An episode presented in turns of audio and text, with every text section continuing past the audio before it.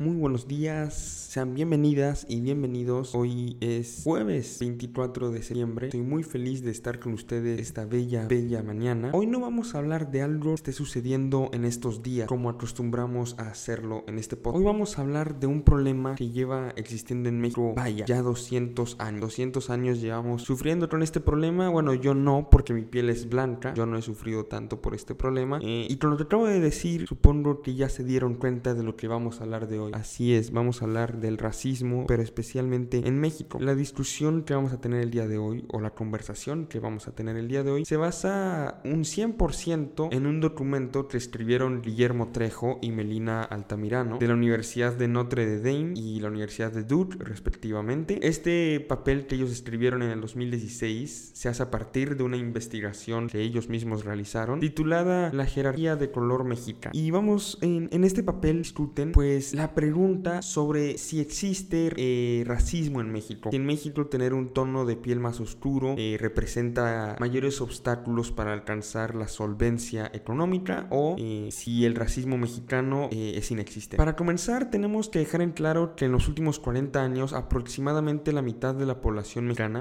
ha vivido abajo de la línea de pobreza. Esta pobreza y la inequidad social ha persistido aún bajo diferentes regímenes económicos y políticos entre 1970 y 1982, cuando el gobierno controlaba absolutamente toda la economía, o cuando el mercado controlaba a la economía, como desde 1984 hasta el día de hoy, bajo una autocracia del PRI entre 1929 y el 2000, o bajo la democracia del 2000 hasta el día de hoy. Bajo todos estos regímenes económicos y políticos, la pobreza ha prevalecido. No hay ningún momento en el que México pueda decir o haya dicho, soy un país lleno de gente rica, o por lo menos soy un país lleno de gente que puede traer comida a la mesa sin probarse si mañana también podrá hacer. Por mucho tiempo esta pobreza se ha utilizado para describir el clasismo mexicano. Muchos de hecho podrían decir y han asegurado que el racismo no existe, que lo que existe es el clasismo y que lo que sucede es que la gente pobre tiende a tener color de piel oscuro. Entonces el clasismo se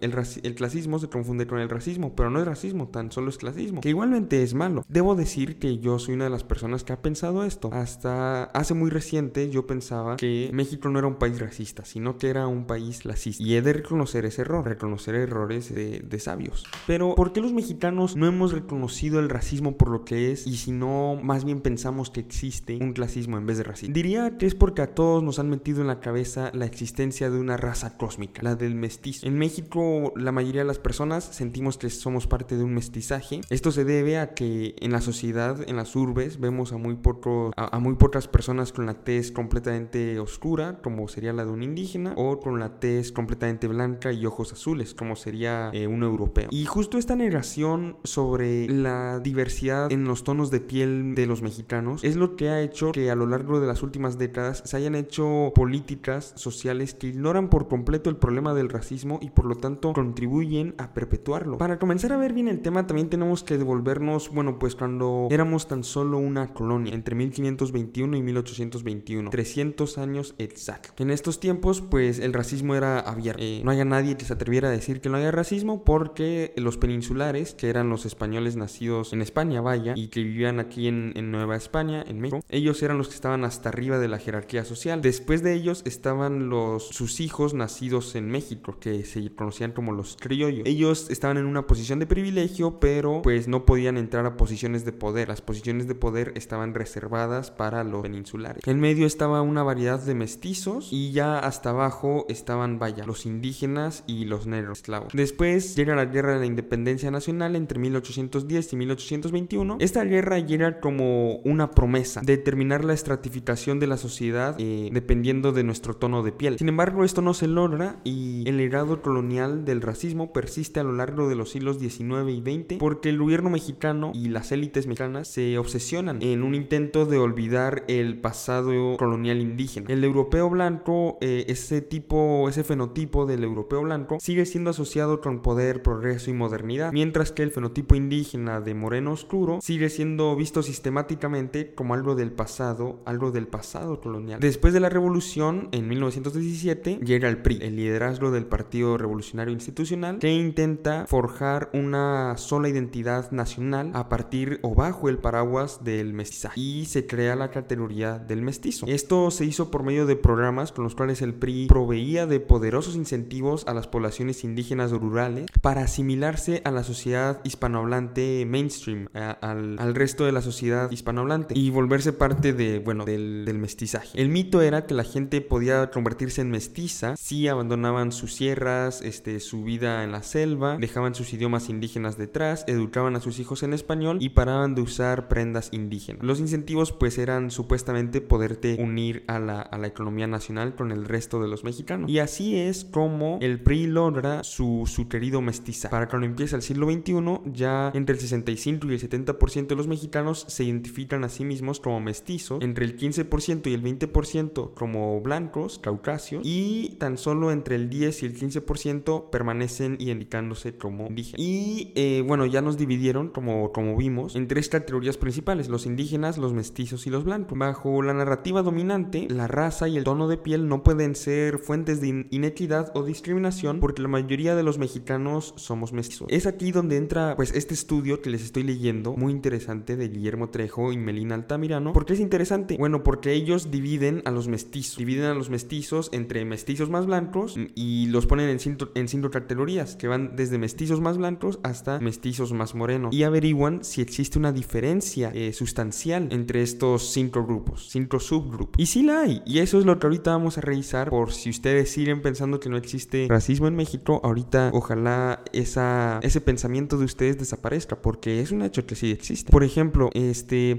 vamos a dividir las categorías de una vez. Uno es tono de piel más oscuro entre los mestizos y cinco es tono de piel más claro entre los mestizos. Aquellos que estarían en el nivel 3 tienen el doble de posibilidades de sufrir discriminación que aquellos en el nivel 5 y aquellos en el nivel 1, o sea los del tono de piel más oscuro, tienen tres veces más chance de, experimentar discriminación que aquellos que viven o que pertenecen al tono de piel número 5, o sea, el más claro. Esto pues demuestra claramente que aún dentro de los mestizos, donde nos han hecho creer que no existe el racismo, pues mientras que los mestizos más, más blancos sufren muy poca discriminación, los mestizos más oscuros eh, sufren tres veces la cantidad de discriminación que su contraparte. Y ustedes me podrían decir que eh, estoy cometiendo un error porque, repito, en México los tonos de piel más oscuros frecuentemente están en las clases más bajas y los tonos de piel más claros están en las clases más altas. Entonces ustedes me podrían decir que estoy cometiendo el error de confundir clasismo con racismo. Pero ahorita con ayuda de estos dos profesores les voy a probar que eh, no estoy equivocado y que el racismo en México sí existe. Cuando se compara, por ejemplo, mientras que tan solo el 7%, el 7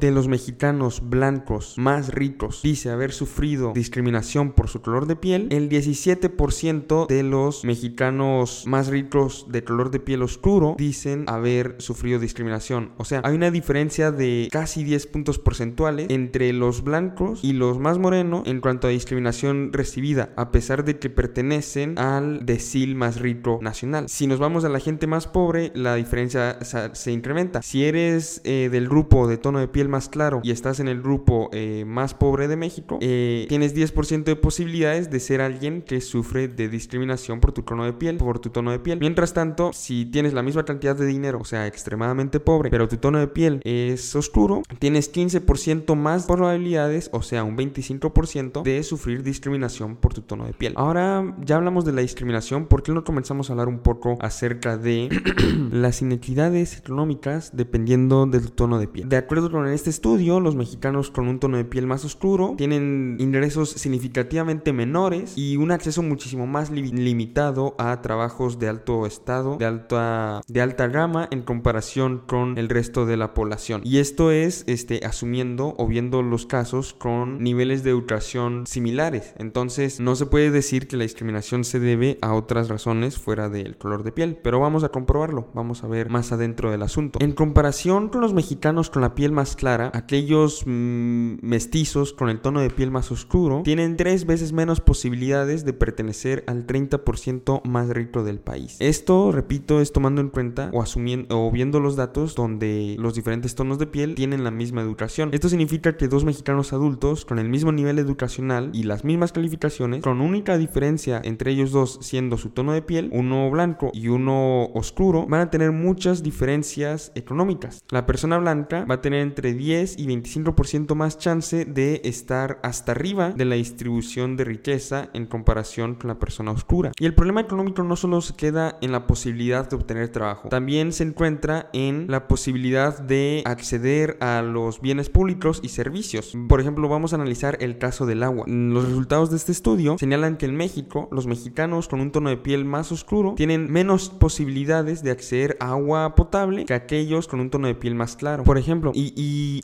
esto no toma en cuenta, o más bien sí toma en cuenta, pero lo toma como un grupo de control a la riqueza. Por ejemplo, si perteneces a los mexicanos más pobres, pero tu tono de piel es blanco, tienes 90% de posibilidades de tener acceso a agua potable. Mientras que si perteneces también al grupo más pobre mexicano, pero tienes tono de piel oscuro, tienes 65% de posibilidades de tener acceso a agua potable. Estamos hablando de un 25% menos de posibilidades. Y ahora vamos al otro extremo. Si eres, si perteneces al grupo mexicano más rico del país y tu tono de piel es blanco, tienes básicamente 100% de posibilidades de tener acceso a agua potable. Pero si eres de piel oscura, a pesar de estar en el grupo más rico del país, estoy hablando del 10% más rico, tienes acceso, tienes 93% de posibilidades de tener acceso a, agua potable. Y por último, tenemos la política. Nos gustaría pensar a muchos que la política mexicana se salva del racismo, pero no es así. Para poderlo explicar, tenemos que diferenciar entre las campañas programadoras eh, y las campañas clientelistas. Cuando hablo de una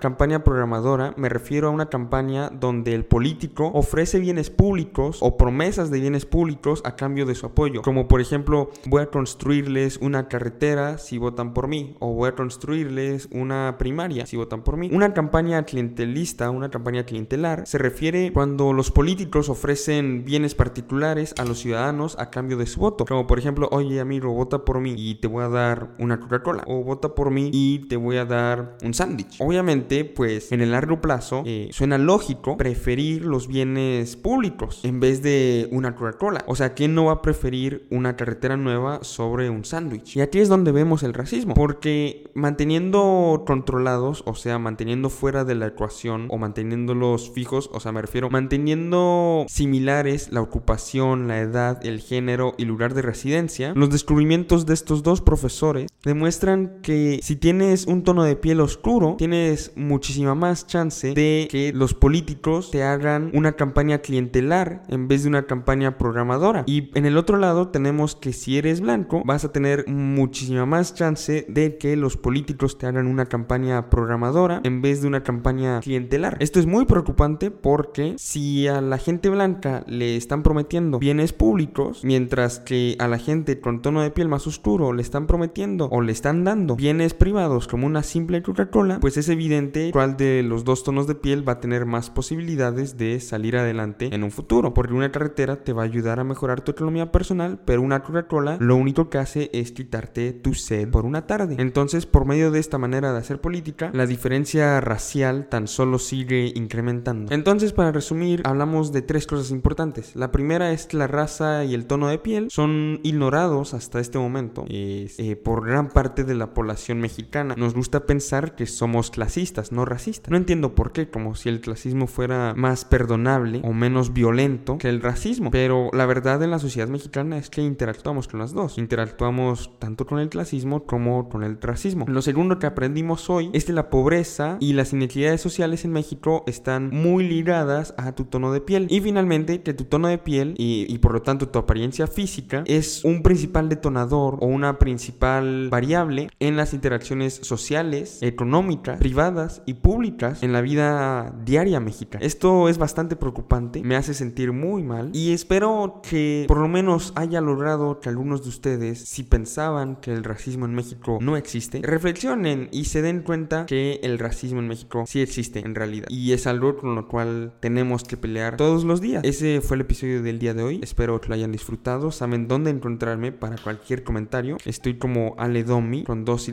en Twitter. Nos vemos mañana, día viernes 25 de septiembre, repito, que rápido se está yendo este año, esperemos que alguien le pueda poner un freno pronto a toda esta situación del coronavirus. Recuerden, por favor, parar de compartir noticias falsas o por lo menos, si de verdad quieren compartir una noticia, investigar bien antes de compartirla porque es preocupante, por ejemplo, que en Estados Unidos las intenciones de vacunarse han bajado porque tanta noticia falsa compartiéndose por todos lados ha hecho que la gente en Estados Unidos le tenga miedo a una vacuna que todavía ni siquiera existe. Entonces, mientras antes más gente se quería vacunar, hoy en día son más los que no quieren vacunar, por lo menos en los primeros meses de la vacuna. Y esto pues tan solo va a prolongar este el sufrimiento que todos estamos pasando. Eso es todo por el día de hoy, ya no voy a hablar más, es que me encantan muchos temas y luego me, me meto, me entretengo con otros temas, pero ya aquí me voy a callar. Creo que hoy no los deprimí mucho, espero que entiendan que la situación que hablamos el día de hoy eh, es una de las pocas situaciones de las cuales hablamos aquí, en las cuales tú de verdad tienes el poder, pues vaya, para, para cambiar algo. Así que cámbiate, para de ser racista, porque estoy seguro que lo eres igual que todo, porque todos somos racistas a cierto punto. Se llama racismo implícito, pueden buscar el examen en Harvard, eh, ponen racismo implícito examen y les va a aparecer. Igualmente hay exámenes para ver si discriminas a la gente de mayor peso corporal o si discriminas a, a diferentes sexos, en mi caso sería discriminación hacia las mujeres, si discriminas por edad, por educación. Están bien interesantes esos exámenes y, el hacerlos pues es una buena sesión de autodescubrimiento. Les recomiendo hacerlos y ya, ahora sí en serio, ya me callo. Nos vemos el día de mañana. Hasta luego.